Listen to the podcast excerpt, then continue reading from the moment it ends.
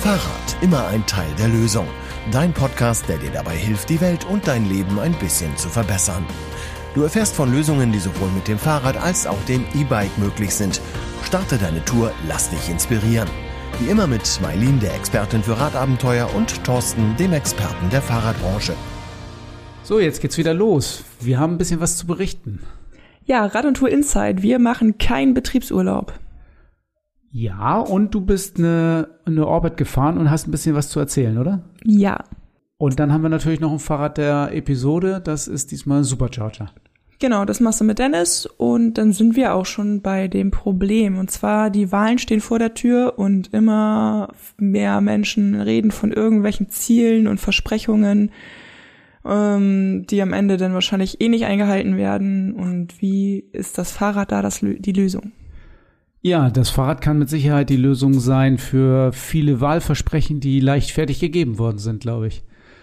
Lass uns da mal reingehen und ähm, das Thema ist ja eigentlich auch ein bisschen Verkehrswende oder Antriebswende. Wie stehen Politiker zum Thema Elektromobilität? Wir haben ja Interviews geführt mit äh, Enak Ferlemann von der CDU, mit Stefan Gelbhaar und Cem Özdemir von den Grünen. Und ähm, das sind ja alles Leute, die sehr, sehr viel Ahnung haben, sehr lange im Politikgeschehen schon drin sind und auch an entscheidenden Stellen in der Politik tätig sind. Enak Ferlemann als Staatssekretär im Bundesministerium für, auch für Verkehr und Infrastruktur. Cem Özdemir als Ausschussvorsitzender im Verkehrsausschuss und, und Stefan Gelper als verkehrspolitischer Sprecher. Wir haben die interviewt, wir haben, glaube ich, äh, Fragen gestellt, gerade was ist äh, zu dem Wahlversprechen oder was ist, was, wie sie zu einigen Sachen stehen und hören mal ins Interview rein, oder? Ja, gerne. Cem, das Elektroauto ist ja in aller Munde. Ähm, die Zahlen dieser Fahrzeuge steigen auch stetig an. Allerdings lösen diese Fahrzeuge ja nicht unbedingt die drängendsten Probleme der Menschen und Städte. Ähm, sie verbrauchen weiterhin viel Lebens- und Verkehrsraum. Wie verstehst du denn zum Thema E-Auto? Ich glaube, ohne eine Antriebswende geht's nicht. Äh, der fossile Verbrenner ist an seine Grenze gekommen. Das hat man beim Dieselskandal gesehen. Und äh, eine weitere Absenkung, die dringend notwendig ist, der CO2-Emissionen, äh, aber auch alle anderen Emissionen, ist mit der gegenwärtigen Technik nicht mehr leistbar. Da sind wir einfach physikalisch an den Grenzen angekommen. Darum ist die Elektromobilität beim Pkw wohlgemerkt das Mittel der Wahl. Äh, die hat sich de facto durchgesetzt. Jetzt muss man dafür sorgen, dass sie auch wirklich schnell kommt und nicht eines fernen Tages. Es ist aber, zwei Sachen sind auch klar. Die Elektromobilität löst unser Problem beim Pkw, sie löst es nicht beim Lkw, beim Schiff, beim Flugzeug. Äh, bei den Zügen, die nicht elektrifiziert sind, da brauchen wir andere Mittel. Deshalb muss auch Wasserstoff, Brennstoffzelle, äh, synthetische Kraftstoffe vorangetrieben werden. Aber gerade weil die aktuell nicht verfügbar sind, weil sie niedrige Wirkungsgrade haben, weil sie teuer sind und weil damit auch Umweltprobleme verbunden sein können, wenn der Wasserstoff nicht grün ist, ist auch klar, beim Pkw ist es die Elektromobilität. Zweitens, es geht jetzt auch nicht darum, jedes Auto, also jeden fossilen Verbrenner, der auf der Straße ist, durch ein Elektromobil zu ersetzen. Denn hätten wir äh, 47 Millionen Autos mit Verbrenner durch 47 E-Mobile ersetzt, dann hätten wir keinen Platz gewonnen. Dann hätten wir zwar das Lärmproblem und das Emissionsproblem gelöst, aber das Platzproblem würde genauso bleiben. Das heißt, es geht auch um weniger Autos. Gute Nachricht, durch Pooling-Dienste durch Algorithmen sind Dinge, die früher extrem kompliziert waren. Wie berechne ich eine Fahrt so, dass ich Leute zusammenlegen kann auf ein Fahrzeug? Das geht heute in Sekunden. Das heißt, die Automobilhersteller werden künftig Mobilitätsdienstleister, wo der Verkauf vom Auto zunehmend nur noch ein Bestandteil wird. Die Software wird wichtiger wie die Hardware. Autonomes Fahren wird wichtiger. Das klassische Geschäftsmodell ändert sich dramatisch. Und je früher man sich darauf einstellt, umso besser. Also zusammenfassend würde ich sagen, das E-Auto ist nicht die Lösung, Lösung für alle Probleme, aber auf jeden Fall wichtig für die Antriebswende. Es ist ein Bestandteil und dazu gehört auch, dass wir den öffentlichen Verkehr massiv ausbauen müssen. Dazu gehört, dass wir übrigens Alternativen für den Flugverkehr innerdeutsch haben müssen, aber auch im europäischen, in der europäischen Nachbarschaft. Dazu gehören Nachtzüge, Dazu gehört das Fahrrad, dazu gehört das zu Fuß gehen. Alles das ist Teil. Es geht im Prinzip wieder zurück an den Anfang. Wir wollen mobil sein, wir wollen von uns von A nach B bewegen, das möglichst pünktlich, sauber, bezahlbar und gerne auch komfortabel. Und da ist das Auto ein Bestandteil, aber künftig nicht mehr der einzige und der zentrale, sondern die Leute sollen selber entscheiden. Na, ich sage immer, ähm, wir müssen differenzieren zwischen zwei Begrifflichkeiten, zwischen Antriebswende und Verkehrswende. So, ich glaube, dass Antriebswende ist ein Teil der Verkehrswende, aber Verkehrswende geht deutlich über die Antriebswende hinaus. Trotzdem bin ich ähm, wirklich Fan von emissionsfreier Mobilität, äh, auch im automobilen Bereich. Äh, jeder, der mal hinter einem Dieselbus hinterhergefahren ist und jetzt hinter einem Solaris Elektrobus hinterherfährt, weiß, dass das außer im Winter, wenn man dann, wenn er mal Gas gibt, man so eine warme Wolke so wohlig um sich spürt, äh, da mag man das vielleicht noch irgendwie lustig finden. Ansonsten hat man das Gefühl, hey, ich bewege mich gerade gesund fort. Und jetzt gerade in dem Augenblick habe ich das Gefühl, dass ich nicht weiß, ob ich mich gesund fortbewegt habe. So, wenn du nämlich so diese Packung abbekommst, so. Ähm, das, das, diese eine Note, also emissionsfrei hilft auch äh, Radfahrern, Radfahrern, Fußgängern, Fußgänger. Ähm, weil es einfach dadurch die Stadt gesünder wird. Dann haben wir noch das Problem Reifenabrieb und so weiter, will ich gar nicht, ja, aber das ist trotzdem ein Punkt. Wir haben erstmal eine lokale Emissionsfreiheit und dann müssen wir uns schon einmal ein Stück ehrlich machen, äh, wir haben 20 Prozent der CO2-Emissionen äh, stammen in Deutschland oder auch weltweit aus dem Verkehrsbereich und 95 Prozent dieser CO2-Emissionen sind zurückzuführen auf Pkw und Lkw. Na, also wir, wir reden immer ganz viel über Flugverkehr, das ist auch nicht verkehrt, weil da wird der CO2 auch noch schön direkt in die Atmosphäre eingeliefert. Ja? Aber wenn wir darüber reden, äh, wie wir CO2, also Klimaneutralität hinbekommen, dann müssen wir über das Auto reden. So, und dann müssen wir auch über anderen Antrieb reden. Und deswegen brauchen wir auch Elektromobilität. Damit ist noch nicht gesagt, dass bei Elektromobilität alles dann Knorke ist. Ein Elektroauto steht genauso im Stau. Es macht die gleichen Unfälle. So, es hat auch einen CO2-Fußabdruck, den kann man mindern, klar, so, aber, ne? Und ich finde ja die, die Zahl immer so absurd, ja. Wir haben ja in Deutschland äh, 48, 49 Millionen PKWs. Das muss man sich immer wieder auf der Zunge zergehen lassen, dass die gesamte deutsche Bevölkerung, also vom frisch geborenen Baby bis zur hochbetagten, bis zum hochbetagten Opa, bis zur hochbetagten Oma, die passen alle zusammen auf die Vordersitze der Autos, der deutschen Autos. Deuten alle. Die sind alle drin und dann stehen da noch 5 Millionen Autos oder mehr rum, die einfach nicht gebraucht werden, weil sie leer sind. So, und um das, noch, das Beispiel noch absurder zu machen, wenn die jetzt nach sagen würden, wir wollen nach Spanien in Urlaub fahren, dann könnten die unterwegs ganz Frankreich einladen und ganz Benelux und wahrscheinlich noch die Schweiz. Und dann wären die deutschen Autos voll. Und in Frankreich, Benelux und in der Schweiz würden alle Autos leer rumstehen. So, und da merkt man, wir haben ein Effizienzproblem. Und das wird sich mit der Elektromobilität nicht unmittelbar auflösen. Äh, man muss auch mal wieder sagen, die Leute, es ist eher wahnsinnig schwer eigentlich ein Auto sich zuzulegen. Man muss einen Führerschein machen, muss da richtig Geld als junger Mensch, ja, keine Ahnung, was das inzwischen kostet, aber so, ich glaube, so 2000 Euro wird es schon mindestens kosten. Musst auf, also 2000 Euro sind dann weg, dann musst du irgendwie ein Auto kaufen, musst zu, zu einer Zulassungsstelle. Ähm, also das ist eigentlich relativ irrer Aufwand und trotzdem machen die Menschen das und das muss man, glaube ich, ein bisschen gewichten, dass dieser Bedarf nach Automobilität einfach da ist. Und dann sage ich mir, dann lieber ein Auto, was einen besseren CO2-Fußabdruck hat, als ein Auto, was halt noch fossil unterwegs ist. Äh, und dann müssen wir, da kommt der letzte Punkt, da sind wir schon fast in der Industriepolitik. Immer wenn ich mit äh, Automobilindustrie rede oder auch überhaupt Mobilitätswirtschaft, sage ich, Leute, ja, Deutschland ist äh, oder auch Europa äh, extrem krasser Automobilstandort. Wir sind super gut im Blechbiegen. Das ist richtig gut, sind wir richtig gut. Wir bauen auch wirklich tolle Motoren. Aber es ist schon eine Frage, ob wir nicht mindestens genauso gut sein müssten, nicht nur Autos als Auto zu verkaufen, sondern wenn dann schon Mobilität als Dienstleistung zu verkaufen. Also wenn wir Automobilität als gegeben annehmen, dann müssen wir die doch trotzdem effizient gestalten. Und wenn man sich vorstellt, dass Autos halt 23, mehr als 23 Stunden, 23,5 Stunden am Tag stehen und nicht fahren und nur eine halbe Stunde genutzt werden, so im Schnitt. Ne? Heißt nicht, dass einer nicht mal von Hamburg nach München fährt und dann irgendwie zehn Stunden braucht oder was, So, aber im Schnitt wird ein Auto nur eine halbe Stunde am Tag bewegt. Dann merkt man doch, dass das volkswirtschaftlich eigentlich total irre ist. Und dass wir das da einfach zu einer besseren Lösung kommen müssen. Dadurch gewinnen wir dann auch mehr Platz.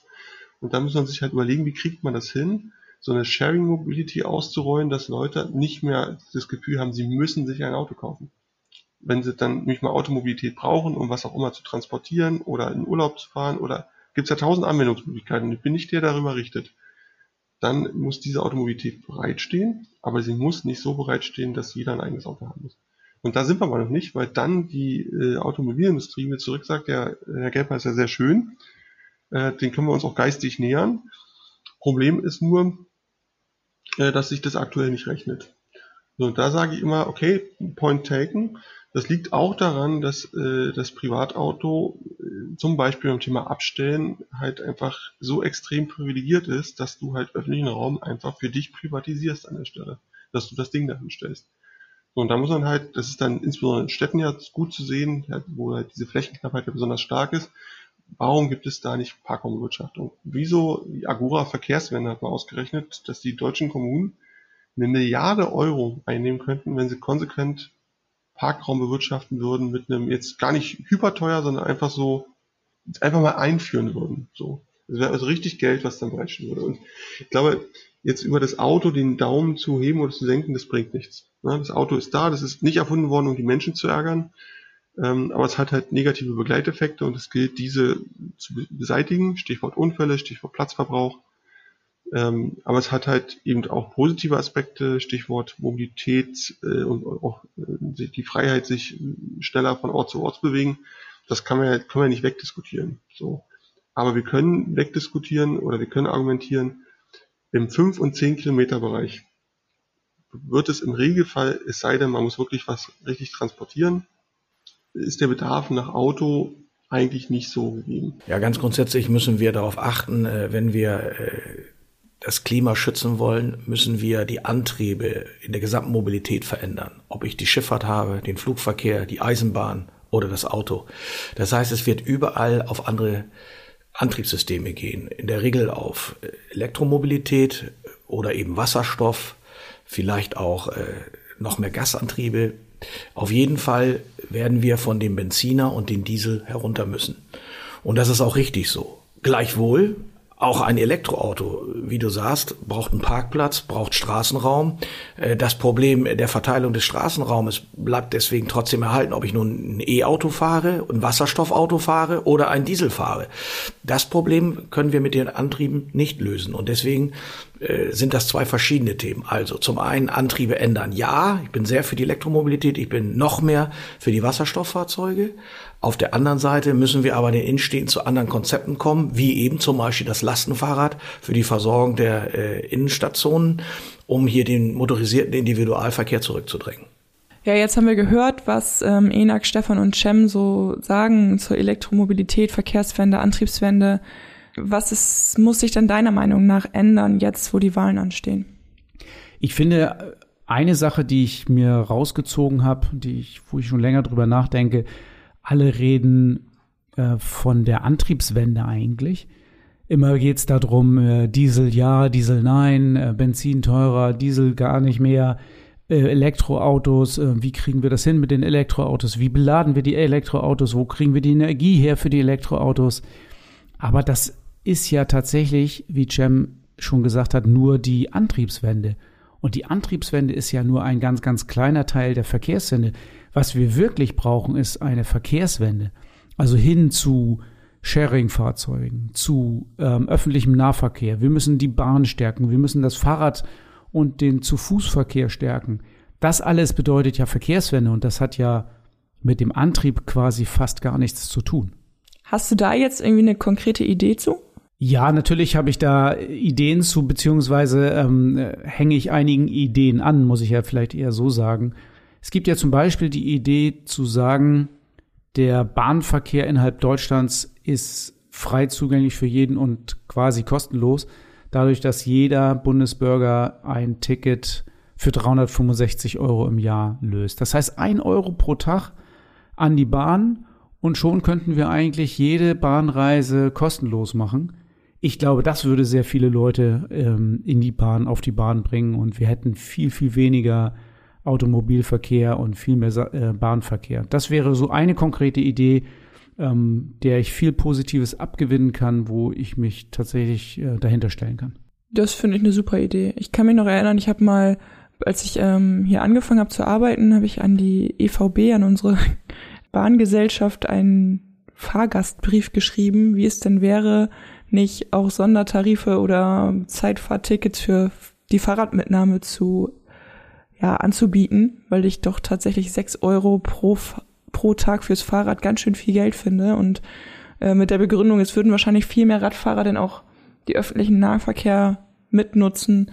Aber darauf kam nur eine Antwort, es wäre nicht von Interesse. Das fand ich sehr schade. Ja, da ist wahrscheinlich kein Interesse da, weil dann so viele Radfahrer auf einmal ähm, das nutzen würden. Ja, aber Vielleicht ist das das Problem. Ich finde auch, ähm, wenn wir die Bahn jetzt schon gerade am Schlawittchen haben, ich finde es ja unfassbar schlecht, was das Internet betrifft in der Bahn. Ich, das ist ja einer der größten oder das ist ja überhaupt der Vorteil schlechthin, dass ich in der Bahn durchgängig weiterarbeiten kann und quasi auf meinen ganzen Geschäftsreisen 0,0 Zeit verliere.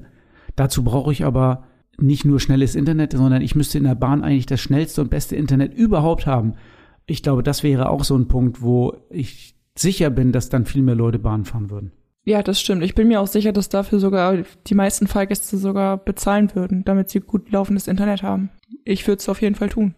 Ja, sehe ich auch so. Und das nicht nur ähm, überregional, sondern auch schon im Regionalverkehr. Genau. Und wenn du jetzt schon gerade beim Thema regional bist, wir haben jetzt ja so ein bisschen den Fokus äh, gelegt auf die bundespolitische Ebene.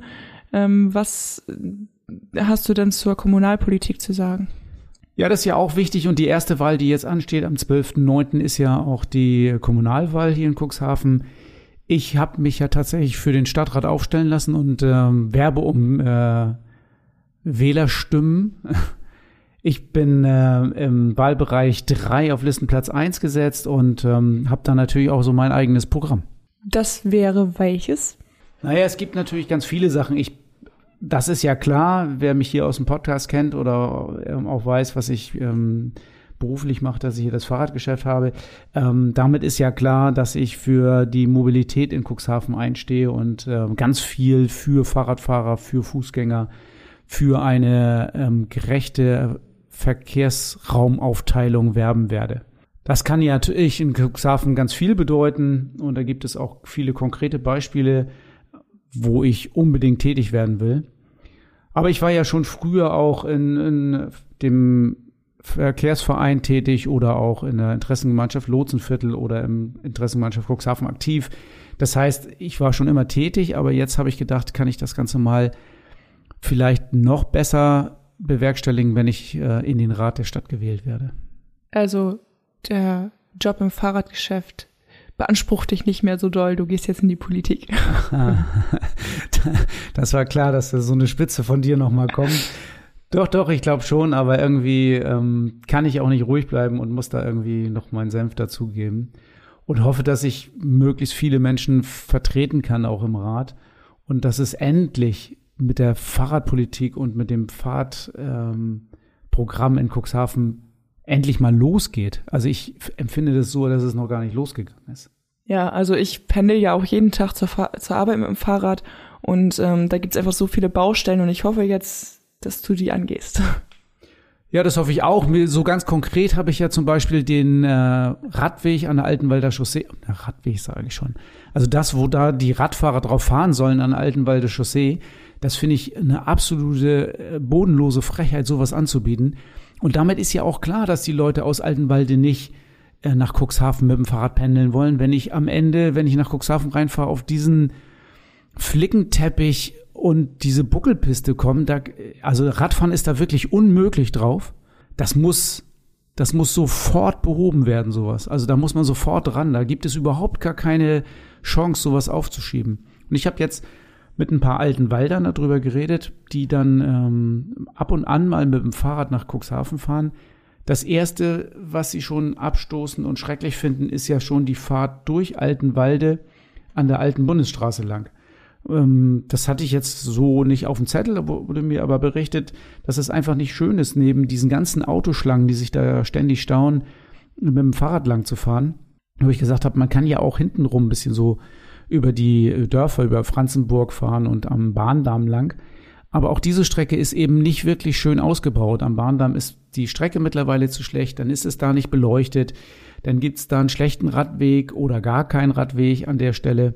Die Verbindung Altenwalde, Cuxhaven ist auf jeden Fall ausbaufähig und da sollte man auch ganz schnell was tun. Und ähm, da, wo man dann in Cuxhaven ist, muss man entweder eine neue Trasse finden, die im Schlossgarten endet, zum Beispiel durch die Schrebergärten durch, oder an der Altenwalder Chaussee das wirklich wunder, wunderbar ausbauen und dann kann man davon auch reden, dass man mit dem Fahrrad äh, von Altenwalde nach Cuxhaven pendelt.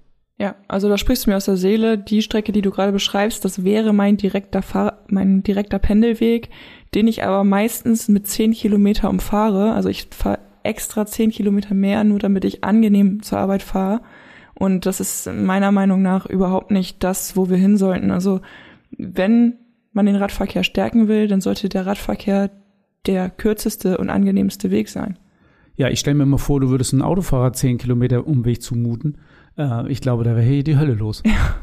Ja, da gibt's ja natürlich noch ein paar mehr Sachen. Ich bin auch der Meinung, man sollte ähm, Stickenbüttel und Dunen und Salenburg viel besser an ein Radwegenetz anbinden, was dann bis zur Innenstadt geht. Das würde ganz viele Menschen dazu bringen, vielleicht auch aus den äh, aus unseren schönen Dörfern Dunen und Salenburg mit dem Fahrrad äh, in die Innenstadt zu fahren.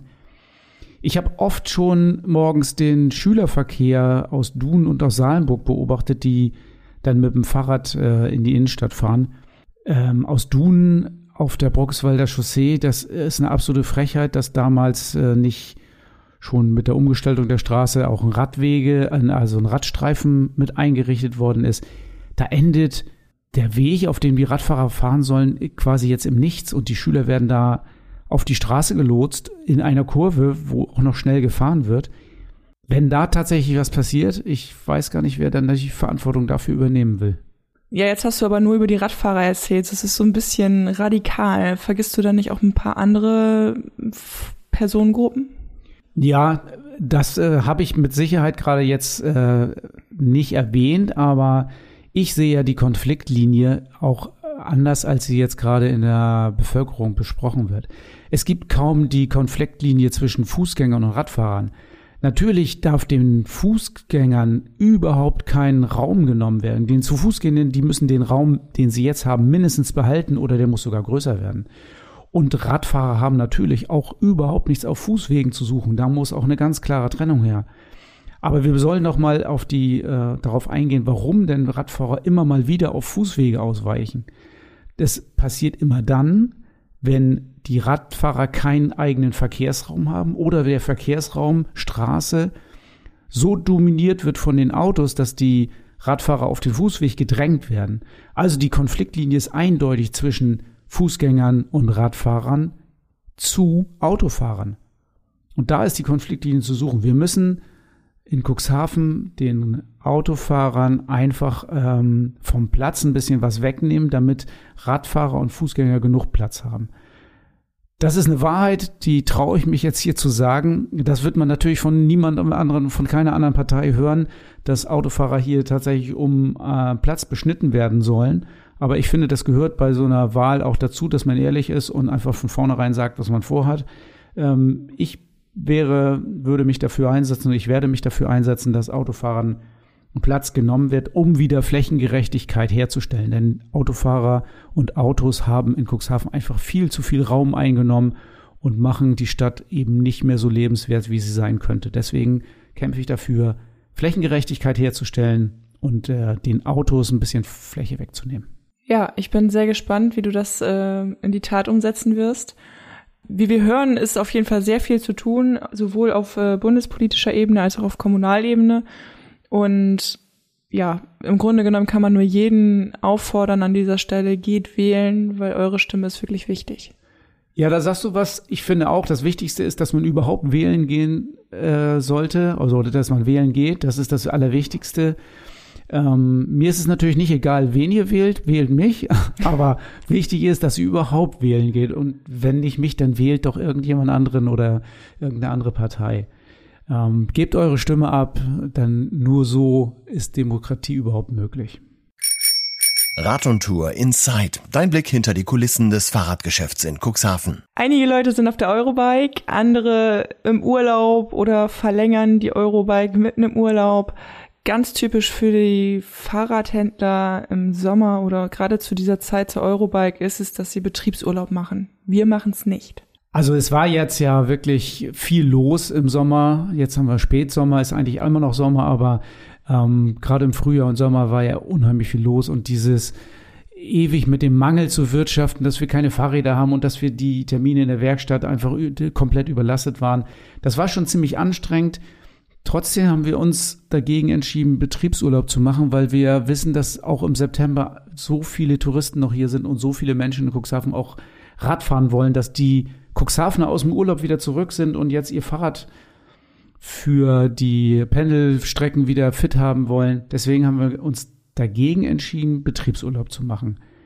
Allerdings ähm, sind wir natürlich nicht in voller Besetzung unterwegs. Und was bedeutet das jetzt für unsere Kunden, Marlene? Ja, also es kann natürlich schon sein, dass es jetzt zu ein bisschen längeren Wartezeiten kommt während dieser ja, ein, zwei Wochen.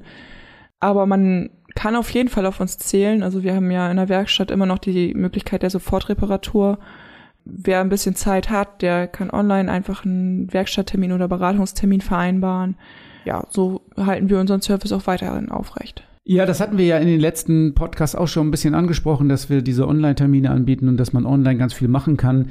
Wenn man telefonisch nicht durchkommt, bietet sich immer noch der Chat auf unserer Homepage an. Den finde ich auch total äh, wichtig, den nochmal zu erwähnen. Das ist wirklich die Abkürzung, um schnell nochmal was ähm, zu erfahren bei uns im Laden, weil der Chat nicht vom Roboter, sondern eben von äh, Mitarbeitern besetzt ist.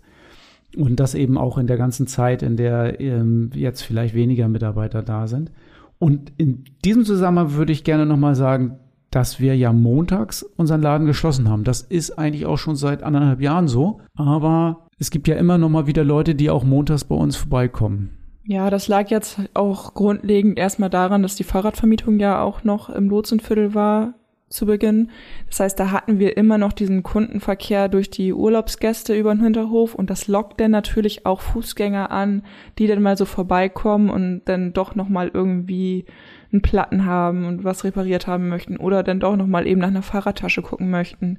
Das ist jetzt aber ja nicht mehr so. Die Fahrradvermietung ist jetzt im alten Fischereihafen und dadurch ähm, sind wir montags auch wirklich jetzt in Ruhe, können unsere Prozesse optimieren, nacharbeiten.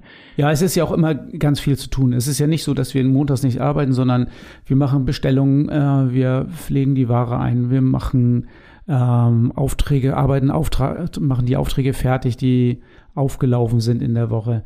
Und deswegen ist der Montag auch wichtig, dass wir da ein bisschen was äh, schaffen. Und deswegen haben wir konsequent geschlossen. Und wenn jemand Fragen hat, dann wie gesagt, geht in den Chat. Das funktioniert. Genau, online erreicht ihr uns auf jeden Fall die ganze Woche. 66 Kilometer Fahrspaß, der Podcast Tourentipp. Ich war nicht dabei, aber du, Marlene, oder? Ja, und ich habe geschwitzt. Du also hast geschwitzt oder geschwänzt? Nee, geschwänzt nicht. Ich war in der Lüneburger Heide. Ich bin ein Orbit gefahren. Mal wieder? Mal wieder. Ach, so viele waren es dieses Jahr gar nicht. Nicht so viele wie geplant. Aber ich bin einen wunder, wunderschönen Orbit gefahren und ich fand, der es hat super Potenzial für die Tour 66. Ja, ich bin sehr gespannt. Ähm, du hattest mir ja schon mal so ein bisschen was erzählt, aber ich äh, höre auch sehr aufmerksam zu, weil es ist ja auch nicht so weit weg. Man könnte es ja immer mal wieder fahren. Ja, auf jeden Fall. Also gestartet ähm, bin ich persönlich in Buchholz und bin dann eine Runde gefahren. Unsere Tour 66 Kilometer startet allerdings in den Harburger Bergen. Da waren wir ja auch schon mit, mit, mit dem Mountainbike, mit E-Mountainbikes. Mit dem Gravelbike bin ich die Trails nicht gefahren. Nee, da hattest du ja auch vielleicht noch Erinnerungen vom Mountainbiken, ne? Ja, möglicherweise. nee, aber ich war wirklich positiv überrascht. Ich hatte erst so ein bisschen Bedenken, weil Berge und ich, wir sind nicht die allerbesten Freunde. Aber ich bin in den Harburger Bergen tatsächlich sehr gut durchgerollt. Also ich hatte da relativ wenig Anstrengungen. Die Wege, die ich da gefahren bin, das waren angenehme Schotterwaldwege, die man sehr gut hochfahren konnte und auch wieder super runterrollen konnte. ja, das war wirklich, also kann man auch mit dem Fahrrad super fahren. Von da aus ging das. Also du meinst jetzt Fahrrad, nicht äh, Crossrad, sondern du, man könnte ein normales Trekkingbike oder sowas nehmen? Genau, also gerade da in den Harburger Bergen hätte sich auch super ein Trekkingrad geeignet. Also da war das wirklich nicht so tiefes Gelände, dass man da nicht hätte mit anderen Fahrrädern auch durchfahren können. Ja, also wie schon gesagt, Start war in den Harburger Bergen. Ähm, Enden tut unsere Tour in so einer Sanddüne in der Lüneburger Heide. Und von da aus kann man dann selber überlegen, entweder fahre ich nach Schneverdingen ein paar Kilometer weiter zum Bahnhof oder nach Bispingen oder ich fahre vielleicht sogar die ganze Runde ähm, bis nach Harburg wieder zurück. Da ist man relativ flexibel. Ich würde auf jeden Fall empfehlen, noch weiter zu fahren, weil die Lüneburger Heide wirklich, wirklich schön ist. Man fährt auf dieser Strecke durch viele schöne, ruhige Ortschaften, hat viel Natur zu sehen. Man sieht das wunderschöne Seevetal. Was ich richtig, richtig schön fand an dieser Tour, kurz vor Marxen, ist so eine richtig alte Eisenbahnbrücke, also so ein richtig großer Rundbogen. Ähm, für mich war das ein wahnsinnig schönes Fotomotiv. Das hält mich natürlich bei Kenn so das. Ja, kennst du? ja, ich bin da mal beim Kajakfahren, habe ich da eingesetzt. Genau ja. an der Stelle, unter, der, unter dem Bogen der Eisenbahnbrücke. Ja, ich fand das total schön. Also es ist natürlich auf solchen Touren, der Orbit ist normalerweise eine Rennserie.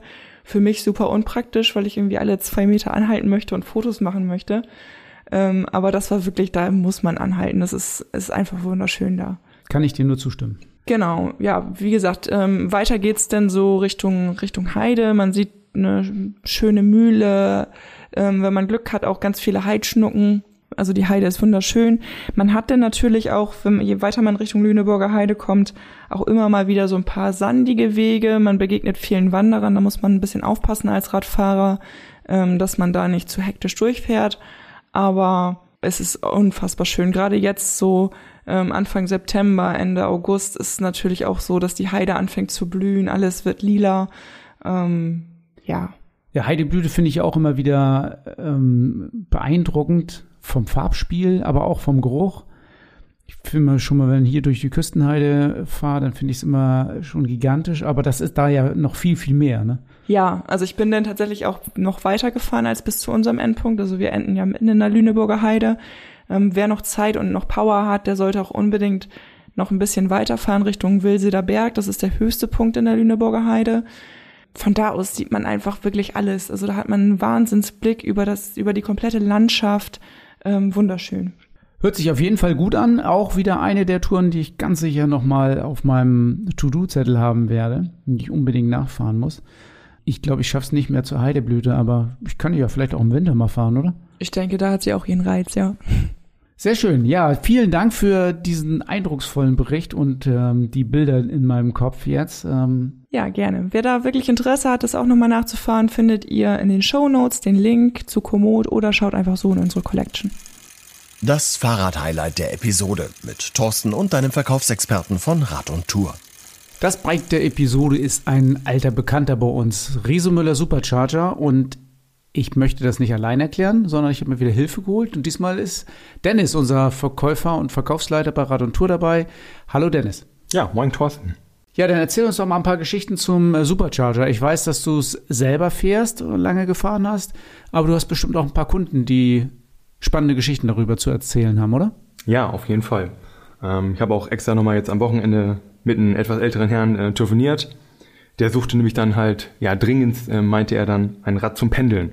Er hat halt 80 Kilometer Strecke und wollte das halt nicht mehr mit dem Auto machen, sondern jetzt dann mit dem Fahrrad. Ähm, und nach der Bedarfsanalyse haben wir dann halt so ein bisschen, ja, festgestellt, dass der Supercharger 2 halt, ähm, ja, wirklich perfekt auf ihn zugeschnitten wäre. Und habe ihn dann halt auch zum HS-Modell geraten, sprich, dass es dann auch bis 45 km/h unterstützt. Also habe ich das richtig verstanden? 80 Kilometer pendeln, also 40 Kilometer eine Strecke oder? Ja, und das okay. fährt er wirklich jeden Tag dann. Ja, das ist natürlich eine richtig gute Sache und da ist ja der Supercharger auch ganz schön, weil es sehr komfortabel ist, oder? Ja, auf jeden Fall. Ähm, er hatte halt auch noch ähm, vor allem große Bedenken dann ähm, aufgrund der Akkulaufzeit. Ähm, aber da habe ich ihn ja relativ schnell ja, locker bekommen wieder, weil wir haben mit 1000 Watt verbaut. Und in dem Fall hat der Kunde jetzt nur die Option genommen, 1250 Watt zu haben und ähm, damit kann der wirklich auf gut Deutsch über 200 Kilometer fahren, wenn er möchte. Und das muss er ja gar nicht. Er muss ja wirklich nur diese 80 Kilometer schaffen pro Tag. Komfort, genau, sagtest du gerade schon, ähm, haben wir auch auf jeden Fall sehr gut. Ähm, allein schon dadurch, dass wir halt Ballonreifen verbaut haben. Du hast jetzt gerade gesagt 1000 Wattstunden oder 1250 Wattstunden. Das ist ja auch eine enorm große Akkukapazität. Ähm, das ist da genau das, was den Supercharger auszeichnet im Vergleich zum Charger, dass er eben zwei interne Akkus hat, ne? Genau. Ne, das war dem Kunden halt auch wichtig, ähm, dass man die Akkus nicht mehr sieht, sondern dass wirklich beide integriert sind und er auch die Möglichkeit hat, ähm, weil er hat halt eine Garage, auch gar nicht die Akkus unbedingt rauszunehmen, sondern direkt am Fahrrad dann auch aufzuladen. Okay, aber sprichst du was an, ähm, wenn ich mir vorstelle, ich habe so ein Fahrrad leer gefahren, wie lange dauert das denn, bis so ein Fahrrad wieder aufgeladen ist? Ja, gar nicht so lange. Es gibt ja schon vier verschiedene Ladegeräte. In dem Fall hat er immer das stärkste, sprich mit 6 Ampere dabei.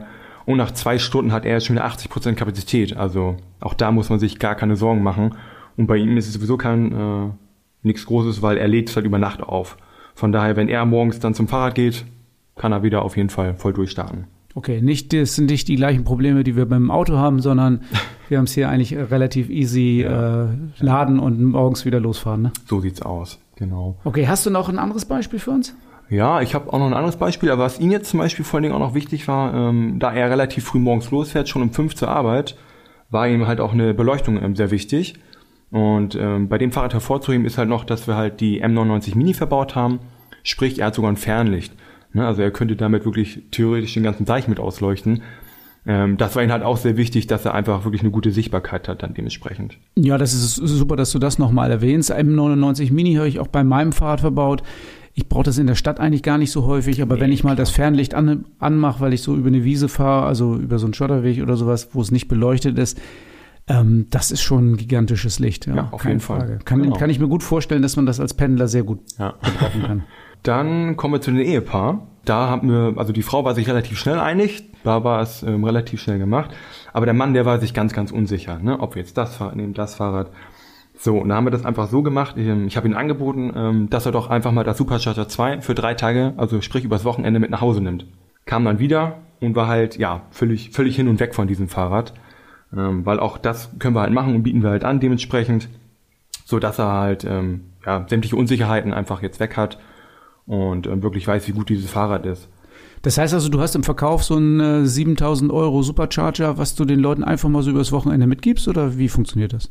Ja, die können sich das äh, bei uns mieten, so gesehen. Der Tagespreis beträgt halt 50 Euro. Aber wenn der Kunde das Fahrrad kauft, verrechnen wir das dann äh, mit der Rechnung. Ja, also er kann so gesehen dann, wenn man so will, kostenlos fahren. Okay, und wenn er es nicht kauft, dann hat er übers Wochenende aber auch ein tolles Rad gehabt, oder? Ja, ich wollte gerade sagen, hat er ein super Rad gefahren. Ja, genau. Okay, Dennis, äh, wenn du sagst, äh, das kann man sich ausleihen, mieten übers Wochenende oder auch so mal drei Tage oder vier Tage, das ist super. Wie vereinbare ich denn äh, diese Möglichkeit, das bei dir zu mieten? Ja, am einfachsten ist es immer noch auf jeden Fall über unsere Homepage auf www.radundtour.de und dann direkt auf der Startseite kann man wirklich nicht übersehen, ähm, kann man direkt sich einen Fahrradtermin vereinbaren und dann nehmen wir uns halt wirklich eine Stunde Zeit beziehungsweise 90 Minuten für eine Doppelberatung. Okay, und ich kann aber auch gleich in Bemerkung reinschreiben, dass ich das mieten will, oder? Ja, natürlich, auf jeden Fall. Ne, dann machen wir das fertig und der Kunde ähm, kann auch selbst entscheiden, ob er es dann hier abholen möchte und eine kurze Einweisung haben möchte oder ob er es ähm, sogar direkt nach Hause geliefert bekommt dann. Okay, cool. Dankeschön, Dennis. Ja, sehr gerne. Und das erwartet dich beim nächsten Mal bei Fahrrad immer ein Teil der Lösung. Wenn dieser Podcast rauskommt, sind wir ja auf der Eurobike und wir versuchen da mal ein paar Interviewpartner zu catchen, ne? oder? Genau. Da werden wir von berichten in der nächsten Episode, was wir auf der Eurobike gesehen, erlebt und gehört haben. Erfahrt ihr in zwei Wochen.